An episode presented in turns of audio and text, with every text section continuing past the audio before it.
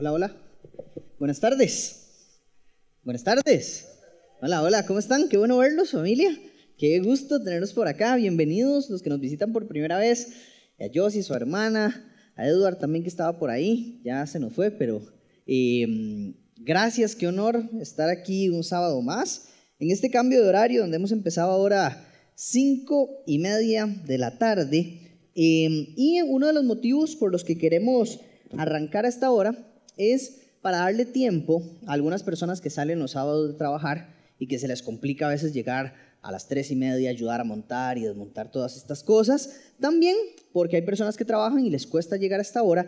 Y otra razón muy importante es para cuidar a nuestros voluntarios y servidores que, por ejemplo, un día como hoy fueron toda la mañana a servir y atender a personas de las calles y a veces no les daba ni tiempo de almorzar porque tenían que venir aquí a seguir sirviendo o hacer alguna actividad o simplemente venir, pero se les complicaba el día. Entonces, esas son las motivaciones principales por las que hemos cambiado a este horario y ahora estamos em, de cinco y media a 7 de la noche aproximadamente, a veces un poquito más, a veces un poquito menos. Quiero pedirles, por favor, que abran su Biblia en Eclesiastés, capítulo 1. Eclesiastés está en la primera parte de la Biblia, usted puede abrir su índice. Mientras tanto, Gabriel les va a ayudar, Bayri y Cari van a estar repartiendo los libritos de la nueva serie. Vamos a estar estudiando Eclesiastés los próximos meses y en este mes de febrero con una serie que se llama Nada tiene sentido. Si puedes poner la anterior, Gabo, antes de ir al texto. Esta serie se llama Nada tiene sentido y Pau, que nos hizo este diseño tan chiva, de eso más o menos se trata la serie. De un mundo que uno dice, ¿qué es esto tan loco? Que está interesante y mm, quiero que habla su Biblia en Eclesiastés, está en el Antiguo Testamento, Eclesiastés. Eh, se le llaman los libros de sabiduría, ahí lo va a encontrar. Eh, y vamos a estar estudiando el capítulo 1, del versículo 1 al versículo 11. Eclesiastés capítulo 1, del versículo 1 al versículo 11. Si usted no tiene Biblia, no se preocupe, vamos a estarlo proyectando en la pantalla y si usted le gustaría que conseguir una Biblia personal para su propio estudio y demás, puede hablar con nosotros al final, con los anfitriones o conmigo y le podemos ayudar a conseguir una. Entonces, eh, nos podemos hablar al final para ello. Esta serie está muy chusa, se llama No tiene sentido y vamos a, a ver, vamos a estudiar versículo a versículo todo el libro de Eclesiastes. Y yo no sé si usted ha visto la película, hoy voy a hablarle de dos películas. La película de Benjamin Button, que es la película de una persona que eh, arranca su vida más bien siendo alguien viejito y conforme van pasando los años se va eh, rejuveneciendo, ¿verdad? Es al revés del proceso de degradación natural que uno conoce. Lo que pasa es más bien que alguien empieza viejito y se hace, este Benjamin Button empieza viejito y se va haciendo eh, joven. Mark Twain, un escritor muy famoso, decía, yo desearía tener la experiencia de alguien de 80 años, pero las energías y las fuerzas de alguien de 18 años. Y esto es muy interesante y lo traigo a colación, porque más o menos en esta dirección va el texto bíblico de Eclesiastés. Es alguien muy sabio hablándonos de su sabiduría de todo lo que hizo, de todo lo que conoció y nos está dando sus conclusiones. El libro de Eclesiastés es prácticamente un informe o un discurso de las observaciones del rey Salomón después de haber hecho, deshecho y vivido un montón de cosas en su vida. Y él nos dice, bueno, agarren todo lo que yo he vivido y ojalá les sirva a ustedes para que puedan aplicar algo de esto a sus vidas y vivir de esta experiencia y entender cuál es el significado de la vida, cuál es el propósito esencial de la vida.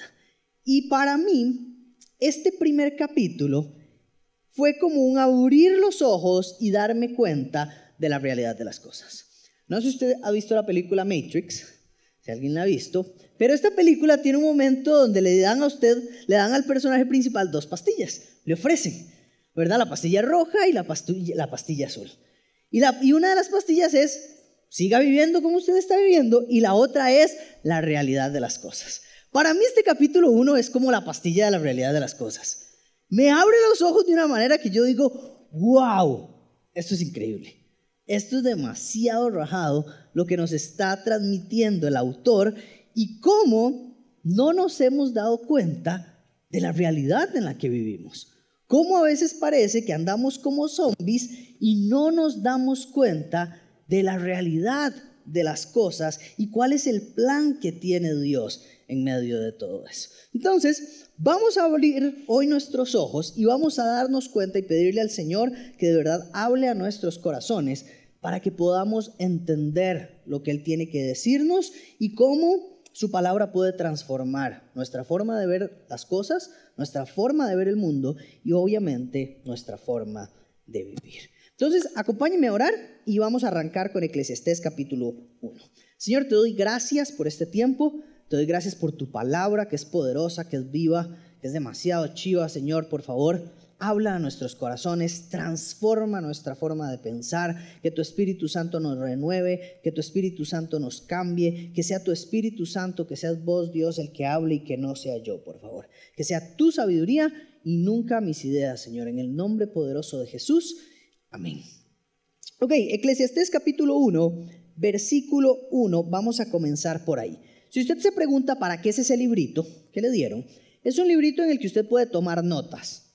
Y además de tomar notas, usted puede estudiar versículo a versículo durante la semana el texto bíblico que hemos estudiado hoy y profundizar en él. Entonces, hay un plan de estudio para cada día. Mañana usted puede empezar y repasar el versículo 1. El lunes el versículo 2. El martes el versículo creo que del 4 al 7. Y ahí puede ir en toda la semana profundizando en el texto bíblico y no quedándose solamente con lo que yo he dicho acá, sino que usted pueda profundizar y enseñar a otros de lo que usted está aprendiendo aquí en la iglesia. Entonces, aproveche el libro, es totalmente gratis y si usted dice, yo quiero regalarle este libro a alguien, eh, hable con los anfitriones al final y podemos regalarle uno más. Si usted no lo va a usar, lo puede devolver y dice, no desperdicien esto, yo no lo voy a usar, pero si usted quiere usarlo para usted, incluso, incluso quiere usarlo para bendecir a otras personas, para comenzar un grupo pequeño, para lo que sea que quiera, es buenísimo y, está, y hay más disponible si usted necesita. ¿Okay? Eclesiastés 1.1 dice, estas son las palabras del maestro, hijo del rey David y gobernante de Jerusalén. Vamos a comenzar por acá para entender de qué se trata Eclesiastés. Eclesiastés es un libro que, como dice este primer versículo, son las palabras del Maestro, hijo del rey David y gobernante de Jerusalén. Este Maestro, según los estudiosos, aunque hay algunos que tienen otras posiciones, pero la gran mayoría dicen que es el rey Salomón. El hijo de David que es rey de Israel y que en un momento, como rey de Israel, ya a una alta edad, él dice, voy a dar un discurso a las personas. Y de hecho la palabra que usa eh, para describir maestro es como un, voy a reunir a las personas, voy a hacer, voy a llamar a todos, voy a congregar a las personas y voy a hablar y a enseñar de las observaciones de lo que yo he vivido. Entonces, así arranca el texto de Eclesiastés. Él quiere contarle a las personas de su reino qué es lo que él ha observado en esta vida, qué es lo que él ha vivido, y es muy interesante porque él va a hablar de todo lo que ha observado bajo el sol. Y así lo dice en muchas ocasiones en varios capítulos, bajo el sol. Entonces, él está hablando de cosas terrenales que están a la vista de todos y que él ha experimentado como ser humano. Entonces es muy importante este concepto porque él va a hablar de todo lo que ha observado bajo el sol. Otra particularidad del texto es que vemos que el maestro es distinto al autor del libro. El maestro está dando un discurso de forma pública y el autor está transcribiendo lo que el maestro está diciendo. Entonces, vamos a ver en algunos momentos que el libro se trata de un resumen de lo que el maestro quiere decir a la congregación, pero también el autor nos ayuda a procesarlo para que nosotros lleguemos a nuestras propias conclusiones. El autor en algunos momentos interviene en la redacción del texto y nos ayuda a señalar todas las formas en las que nosotros como personas tratamos de encontrar significado o propósito separados de Dios. Este es el objetivo principal del texto de Eclesiastés.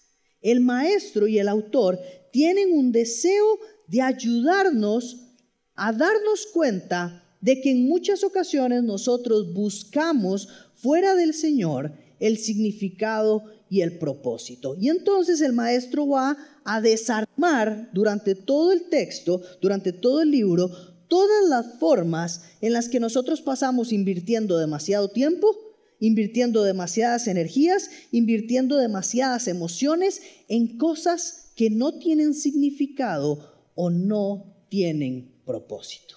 De eso se trata el libro de Eclesiastés. Entonces nos va a enseñar mucho, sí, nos va a enseñar a darnos cuenta, el maestro nos va a enseñar a darnos cuenta que hay muchas cosas que hacemos que nos llevan a cosas sin significado y sin un propósito verdadero.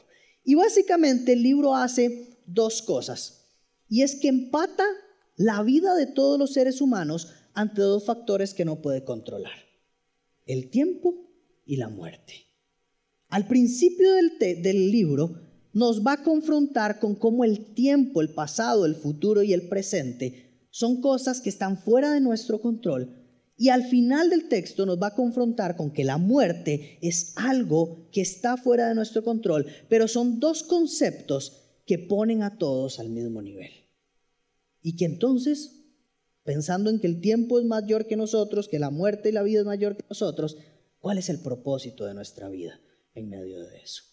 ¿Cuál es el significado? ¿A qué estamos llamados en medio de eso? Entonces, por eso el versículo 1 es básicamente una introducción de quién es el que está hablando y de qué es de lo que va a hablar. El versículo 2 dice, y aquí arranca este momento donde le dicen a uno, esta es la realidad de las cosas. Eclesiastés capítulo 1, versículo 2 dice, nada tiene sentido, dice el maestro. Ningún sentido en absoluto. Nueva versión internacional dice, lo más absurdo de lo absurdo, lo más absurdo de lo absurdo. Todo es un absurdo. Y la nueva Biblia de las Américas lo dice en una versión que tal vez le hemos escuchado mucho más, y es vanidad de vanidades, dice el predicador. Vanidad de vanidades. Todo es vanidad. Esta primera frase nos va a marcar la tendencia de todo el texto. Y nos dice algo poderoso y es, nada tiene sentido. Nada tiene sentido. Y por eso le hemos llamado así a esta serie. Y la palabra que utiliza aquí el autor es una palabra que se pronuncia Hebel. Se escribe H-A-B-E-L, Abel, pero en realidad se pronuncia Hebel. Y lo que él está diciendo es, Hebel, Hebel, todo es completamente Hebel. Eso es lo que dice el texto original. Ahora, ¿qué significa esta carajada? Porque vemos que en, tres textos bíblicos hay traducciones diferentes. Vanidad de vanidades, nada tiene sentido y todo es absurdo. Entonces, ¿qué es lo que realmente significa? Por eso tenemos que ir al texto original. Y lo que realmente significa la palabra Hebel es suspiro, soplo, vacío, ilusión o humo. Eso es lo que significa la palabra. Entonces, el autor o el maestro está diciendo, todo es vacío, todo es humo, todo es una ilusión, todo es como un suspiro, todo es como un soplo, todo es efímero. Todo parece real, pero a la hora de querer aferrarnos a ello, es como tratar de agarrar el humo. Eso es lo que está queriendo decir el autor con esta frase. Y curiosamente usa la palabra 38 veces en todo el libro. La palabra más repetida en todo el libro. Lo que quiere decir el autor con, este, con esta palabra es que todo es temporal, que todo es pasajero, que todo lo que está bajo el sol, recuerde este concepto importante, es vacío, que todo lo que está bajo el sol es como el humo, que todo se esfuma, que todo es demasiado poquito. Y que a pesar de que nos aferremos a estas cosas, no va a dejar de ser temporal, no va a dejar de ser pasajero, no va a dejar de ser vacío, no va a dejar de ser como el humo. Lo que está diciendo es que esta vida es totalmente impredecible, que es totalmente inestable, que no hay garantía de absolutamente nada en esta vida terrenal. Que todo puede estar muy bonito y muy bueno, pero de repente hay algo que hace que se esfume esa garantía de que todo es perfecto, que todo es como el humo, que parece sólido, pero no hay nada en ella. En el fútbol hay una frase que se utiliza mucho cuando alguien habla mucho y no pone nada en práctica o como uno no le cree y es, esa persona es un vendehumo. Así le dicen a muchos entrenadores cuando son entrenadores que hablan mucha paja y que no, no hacen nada. Les dicen es un vendehumo. ¿Por qué? Porque venden algo que parece muy bueno, pero a la hora de la hora no es real. Lo que está diciendo aquí el autor es que esta vida bajo el sol a veces parece muy buena, pero la realidad es que se esfuma. La realidad es que es absurda. La realidad es que no tiene sentido. Se dice que el libro de Eclesiastés es uno de los libros que está escrito en un lenguaje pesimista. Y es por esto. Porque nos dice, nada tiene sentido. Y uno lee el texto y dice, ¿cómo me voy a deprimir? Voy a salir deprimido de este sábado porque nada tiene sentido. Y curiosamente el texto no lo deja ahí. Se pone más delicado, se pone más deprimente, porque en el, en el versículo 3 al versículo 11, el autor, el maestro, el rey Salomón dice, ok, nada tiene sentido. Esta vida es impredecible, esta vida es como el humo, y arranca con una pregunta que a uno lo desbarata. Dice, ¿qué obtiene la gente con trabajar tanto bajo el sol? Si esta vida no tiene sentido, ¿para qué bretear tanto? Si esta vida no tiene sentido y es como el humo, ¿para qué se matan trabajando? Esto es lo que está planteando el maestro acá. Y dice, las generaciones van y vienen, pero la tierra nunca cambia. El sol sale y se pone y se apresura a dar toda la vuelta para volver a salir. El viento sopla hacia el sur y luego gira hacia el norte. Da vueltas y vueltas soplando en círculos. Los ríos desembocan en el mar, pero el mar nunca se llena. Luego el agua vuelve a los ríos y sale nuevamente al mar.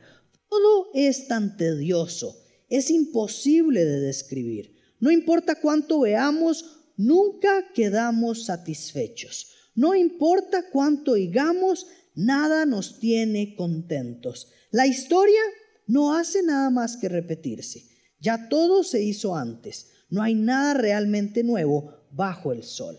A veces la gente dice, esto es algo nuevo, pero la verdad es que no lo es. Nada es completamente nuevo. Ninguno de nosotros, perdón, recuerda lo que sucedió en el pasado y las generaciones futuras tampoco recordarán lo que hacemos ahora.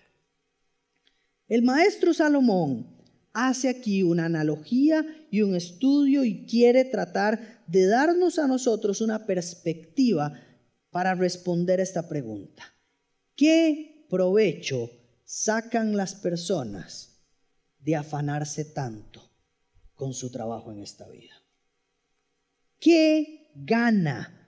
¿Qué beneficio ¿Qué ventaja, qué cosecha el ser humano con afanarse tanto a las cosas de esta vida si esta vida es efímera? ¿Qué gana el ser humano trabajando duro, sufriendo, preocupándose, cargándose, llenándose de pesadez, llenándose de estrés, llenándose de ansiedad, llenándose de angustia, si esta vida es temporal? ¿Por qué sufre tanto el ser humano? Si al final de cuentas, dice él, el sol va a seguir saliendo, el mar va a seguir tratando de llenarse y nunca se va a llenar, Y por más que vea y que por más que escuche, nunca quedarán satisfechos. Lo que está diciendo el autor acá es que bajo mis fuerzas, bajo mi poder, bajo mi orgulloso ego, bajo el que yo soy demasiado importante, no logro absolutamente que nada del universo cambie. Bajo mi orgullo, ¿qué alcanzo? Bajo mi soberbia, ¿qué alcanzo? Bajo mis fuerzas, ¿qué alcanzo? A veces pensamos que lo más importante que hagamos en esta vida es lo que hagamos con nuestras manos. Y aquí el texto nos dice que la realidad es que esto no satisface las necesidades profundas del corazón. Usted puede tener un trabajo maravilloso, un trabajo lindísimo, un trabajo útil para la sociedad, pero su trabajo, solo por su trabajo, nunca va a llenar las necesidades más profundas que hay en su corazón. La forma a veces en la que nos han enseñado a vivir dice que si yo trabajo, que si yo soy productivo, entonces la vida tiene valor, la vida tiene significado, significado, la vida tiene sentido. Pero si yo no soy productivo, pero si yo no soy bueno en mi trabajo, pero si yo no produzco lo que debería producir, entonces mi vida no tiene significado y no tiene sentido. Y esa no es la forma en la que la palabra de Dios nos está diciendo que debamos vivir. La vida no está determinada por lo que yo alcanzo o no alcanzo aquí en esta tierra. Porque en esta tierra todo es temporal y efímero. Y yo puedo pensar que un éxito en esta tierra lo es todo. Y al día de mañana eso desaparece. Porque no tengo control de estas cosas. Si este mundo en su estado presente lo fuera absolutamente todo lo que hay, no vale la pena vivir por él. No vale la pena vivir por las riquezas que ofrece este mundo. No vale vivir solo por el placer que ofrece este mundo. Esa es la tesis que plantea el maestro Salomón. ¿De qué le sirve al hombre todo su esfuerzo por su trabajo, por sus cosas, por las cosas que están bajo el sol, si al final eso no va a satisfacer las necesidades más profundas que tiene el ser humano. Entonces, ¿de qué me sirve afanarme? ¿De qué me sirve llenarme de preocupación? ¿De qué me sirve llenarme de angustia? ¿De qué me sirve enojarme con mi esposa porque no llegamos a fin de mes? ¿De qué me sirve enojarme con mi familia porque, porque hay goteras en la casa? ¿De qué me sirve gritarle a mis hijos porque están gastando más luz de la cuenta? ¿De qué me sirve enojarme en el trabajo porque no vendimos X o Y cantidad de dinero? Evidentemente, estas son cosas que nos preocupan, pero nuestro afán por ellas no las va a solucionar.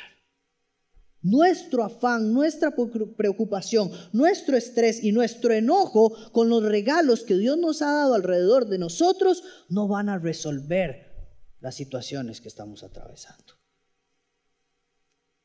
Todo lo que nosotros, todo lo que conseguimos, todo lo que buscamos, no va a satisfacer las necesidades del alma. Las cosas bajo el sol no van a resolver nuestro problema de pecado con el Señor. Las cosas bajo el sol no van a impedir que nuestra alma se pierda al final del camino. ¿De qué provecho le sirve a un ser humano tener toda la riqueza del mundo si cosecha muerte y juicio para su alma? ¿Qué obtiene la gente con tanto afanarse y sufrir por trabajar, por ganar, afligirse por la vida, si al final de cuentas, como dice Salomón, yo no puedo hacer que el sol, yo no puedo hacer que el viento, yo no puedo hacer que el mar, la montaña o el universo cambie su curso? Entonces, ¿Por qué me afano tanto? no puedo hacer tampoco. Por más que yo diga estoy haciendo algo nuevo, no puedo cambiar ni el pasado, ni puedo cambiar el futuro. Por más tecnología, por más inventos, por más cosas maravillosas que el ser humano invente, la montaña lleva muchos más años ahí que el ser humano. Lo creado por Dios lleva mucho más tiempo que lo que el ser humano pueda crear. Y al final lo que será nuestro trabajo, como dice el Salomón acá, pasará y no seremos recordados. Y no importa cuánto hayamos hecho, nunca quedamos satisfechos. No importa cuánto veamos, cuánto escuchemos, cuánto contenido consumamos, cuánto veamos que pasa, cuántas cosas experimentemos en esta vida, nada nos dejará satisfechos. Y esta es la primera lección del maestro. Que en lo que está bajo el sol no encontramos satisfacción. Que en lo terrenal no vamos a encontrar la plenitud. Que tanto trabajar no significa felicidad. Que tanto trabajar no significa plenitud. Que hay más que solo eso que lo que nosotros, hay más que solo lo que nosotros hagamos por nosotros mismos, que hay más que solo matarnos, que hay más que solo perseguir nosotros mismos nuestra propia satisfacción y que este estilo de vida es Hebel y que no tiene sentido. Que este estilo de vida es tedioso porque nunca tiene sentido. Todas las cosas cambian, nunca cesan y nuestro afán y nuestra angustia, nuestra preocupación y nuestro estrés nunca las van a resolver. El alma de cada uno de nosotros no va a encontrar descanso y no va a encontrar reposo en las cosas terrenales. Va a seguir siempre afanado, va a seguir siempre preocupado. Nuestra alma y nuestra vida encuentra reposo en el momento en que tiene a Dios. En el momento en que encontramos a Dios, encontramos descanso. Y esto es el elemento fundamental de la enseñanza de hoy. ¿Cómo debo vivir si nada tiene sentido? ¿Qué hago en esta vida si nada tiene sentido? Si todo es tan efímero, si todo se esfuma, ¿qué sentido tiene la vida? ¿Dónde encuentro la satisfacción? ¿Dónde encuentro la plenitud? ¿Dónde encuentro lo que busco? ¿Dónde encuentro esta paz? Si en todo lo que hay bajo el sol yo no lo puedo encontrar. Si mi afán, si mi estrés no me van a ayudar a encontrarlo. De eso se trata todo el libro de Eclesiastés. Entonces no se pierda ninguna enseñanza. Pero el primer consejo que nos da el maestro en este texto, la primera verdad que vamos a descubrir es que el sentido de la vida no se encuentra bajo el sol. El sentido de la vida se encuentra en Dios. Este es el primer concepto. Él es el único que sí cambia las cosas. Él es el único que sí hace cosas nuevas. Él es el único que sí transforma la vida. Él es el único que sabe cuándo el sol se acuesta y cuándo se levanta. Él es el único que puede determinar hasta cuándo el mar se va a llenar. Él es el único que puede determinar qué es lo que necesita el corazón del ser humano. El sentido de la vida está en Dios. Él es el único que tiene control de todo y es el único que puede tener control de todo sin que se salga de control las cosas. Fuera de Cristo, nada tiene sentido, es lo que está diciendo el maestro acá. Fuera de Dios, nada tiene sentido. En Dios es el único en el que encontramos significado, propósito, plenitud, las cosas que no son efímeras. Por eso el autor dice que se ha enfocado en buscar y en presentar las observaciones de lo que ve debajo del sol, porque él sabe muy bien que fuera de lo que él puede ver en el plano espiritual, encuentra respuesta y ahí las cosas tienen sentido. Las garantías de la vida, familia, solo se encuentran en Cristo. Entonces, relájese un poquito. Relájese un poquito. Relájese, bájele dos al estrés, bájele dos a la ansiedad.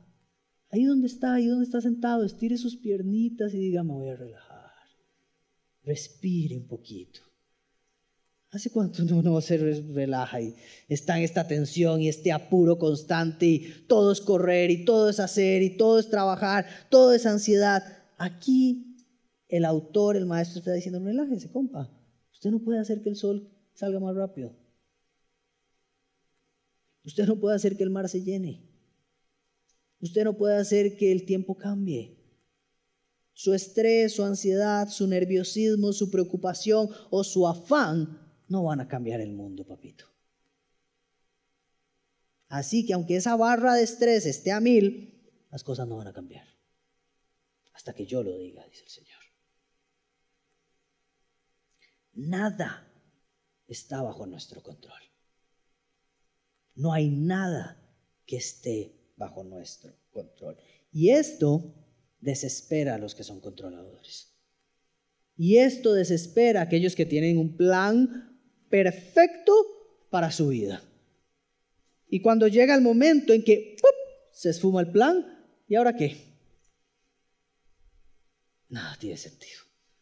Todo es absurdo, como dice el autor. Nada tiene sentido. Pero le quiero decir una verdad.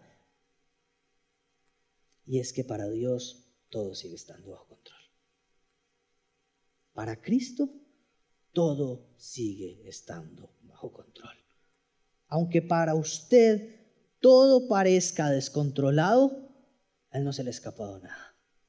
Aunque para usted todo sea un caos, Él lo tiene clarito todo. En el cuadro más grande, en la historia más grande, en la historia de Dios, en la historia que nos cuesta ver, todo está bajo su control. La vida es muy diferente de lo que yo pienso que es. Y eso es lo que nos enseña este texto hoy. Que la vida es muy diferente de lo que yo pienso que es. La vida no es algo firme, no es algo sólido en lo que yo tengo el control, no es algo sustentable a lo que yo debo aferrarme.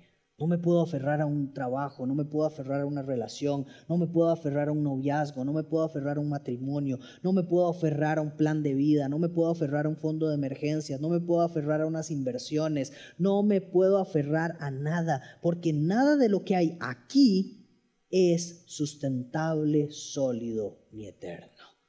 Entonces, ¿para qué me voy a afanar? La vida es inestable, impredecible, y por más que yo tenga el control de todo, en ese control no voy a encontrar la plenitud ni la satisfacción. La plenitud y la satisfacción y la felicidad nunca las voy a encontrar afanado a las cosas de la vida. Es que qué voy a estudiar, es que qué voy a hacer, es que no pase la materia. No, la plenitud lo encuentro en las cosas espirituales de Dios. Afanarme por tener el control no tiene sentido. Es Hebel, como decía el maestro. Porque bajo mi control, repaso, no hay nada nuevo, no puedo cambiar el universo, todo es impredecible, nada es garantía y nunca encuentro satisfacción ni plenitud. No vale la pena afanarse por lo que no tiene significado. No vale la pena afanarse por lo que no tiene sentido. Quiero pedirle a los chiquillos de la banda si pueden pasar, por favor. A Jos y a Gao. Y antes de terminar,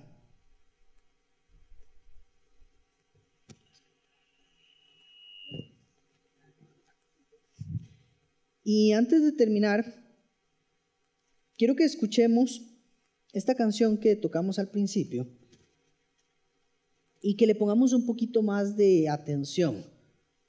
Porque Colosenses 3, del 1 al 2, dice, ya que han sido resucitados a una vida nueva con Cristo, ojo lo que dice, pongan la mira en las verdades del cielo, donde Cristo está sentado en el lugar de honor a la derecha de Dios. Piensen en las cosas del cielo y no en las cosas de la tierra.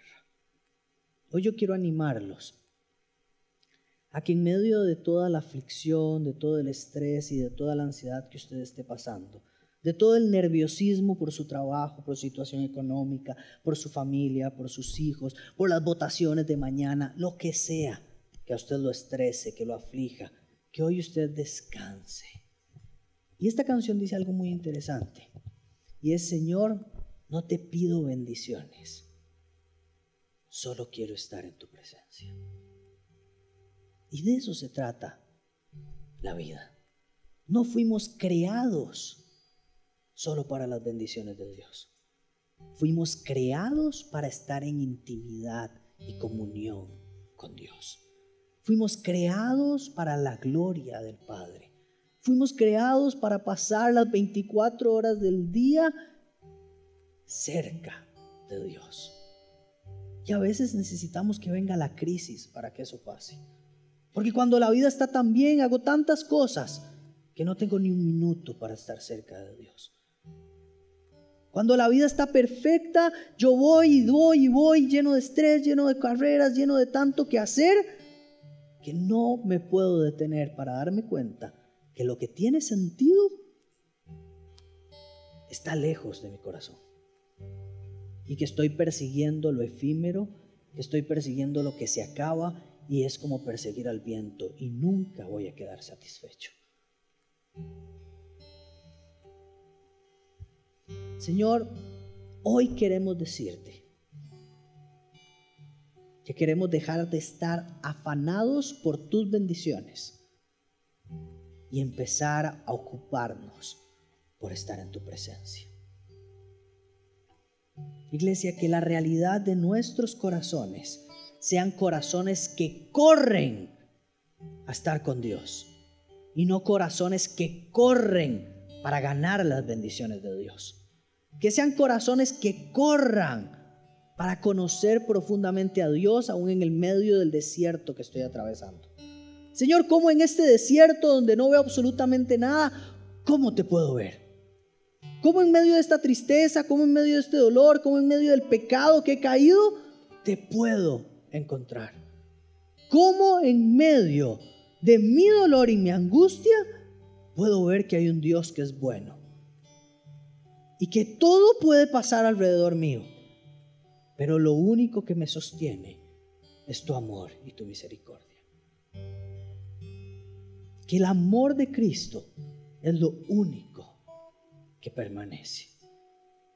Es un amor incondicional, es un amor perfecto, es un amor que insiste, es un amor que no se aleja, que no se resiste, que no es condicional, que no dice, es que usted ha dejado de hacer tantas cosas que ya no merece mis bendiciones y que ahora sí su vida no va a tener sentido, ni significado, ni propósito, porque usted es un mal hijo. No, él más bien dice, yo vengo aquí a darme para que ustedes tengan significado, para que ustedes tengan vida y vida en abundancia y vida eterna. Y sí, esa vida eterna es aún en el desierto. Y sí, esa vida en abundancia es aún en los momentos duros de la vida. Y sí, esa vida eterna comienza hoy, no cuando muramos nada más. Esa vida eterna comienza en mi día a día. Y el Señor dice, aquí estoy. Búsqueme. No busque mi bendición, búsqueme a mí. Busquen mi corazón. Traigan su corazón y acérquenlo al mío, que yo soy bueno, que yo soy dulce, que yo soy amable, que yo redimo, que yo justifico, que yo perdono, que yo levanto, que yo sí soy algo sólido a lo que pueden aferrar su vida. Deje de aferrar su vida a las cosas materiales. Deje de aferrar su vida a los puestos laborales. Deje de aferrar su vida a la seguridad económica. Deje de aferrar su vida a lo que sus ojos ven y empiece a aferrar su vida a las cosas espirituales. Ponga su mirada en el cielo, como dice Pablo.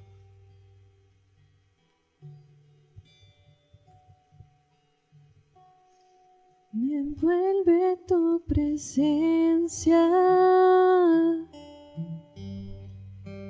Solo quiero estar ante tus pies.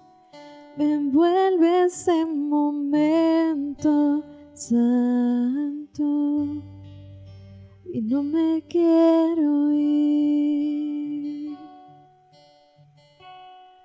No busco bendiciones. Cristo no me debes nada a mí, más de lo que tú puedas hacer. Te quiero a ti. Lo siento por sentimientos, lo siento por cantar sin adorar. Llévame hasta el inicio, abro mi corazón a ti.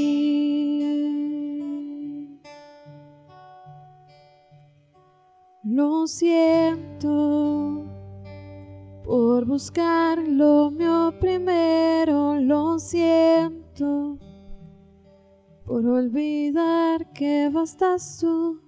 Llévame hasta el inicio, abro mi corazón a ti. Me envuelve tu presencia.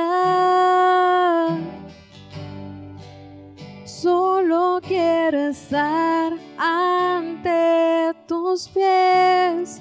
Me envuelve este momento santo y no me quiero ir. Mm, No busco bendiciones.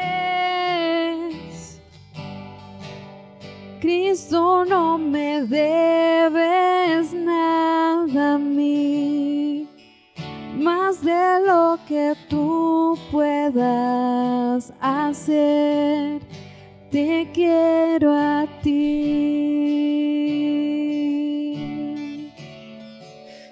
Papito Dios, gracias Señor. Señor, de verdad, como dice Señor esta canción, te queremos a ti, papá. Perdón, porque solo hemos querido a veces tus regalos y tus bendiciones y cuando no las tenemos, tenemos una actitud como si nos debieras algo. Tenemos una actitud llena de prepotencia, de orgullo, reclamándote, Señor, ¿por qué a mí? Señor, ¿qué es lo que hay que hacer? Señor, ¿qué es lo que pasa? Señor, ¿por qué no me resuelves esto? Señor, ¿por qué no me ayudas? Señor, no nos debes absolutamente nada.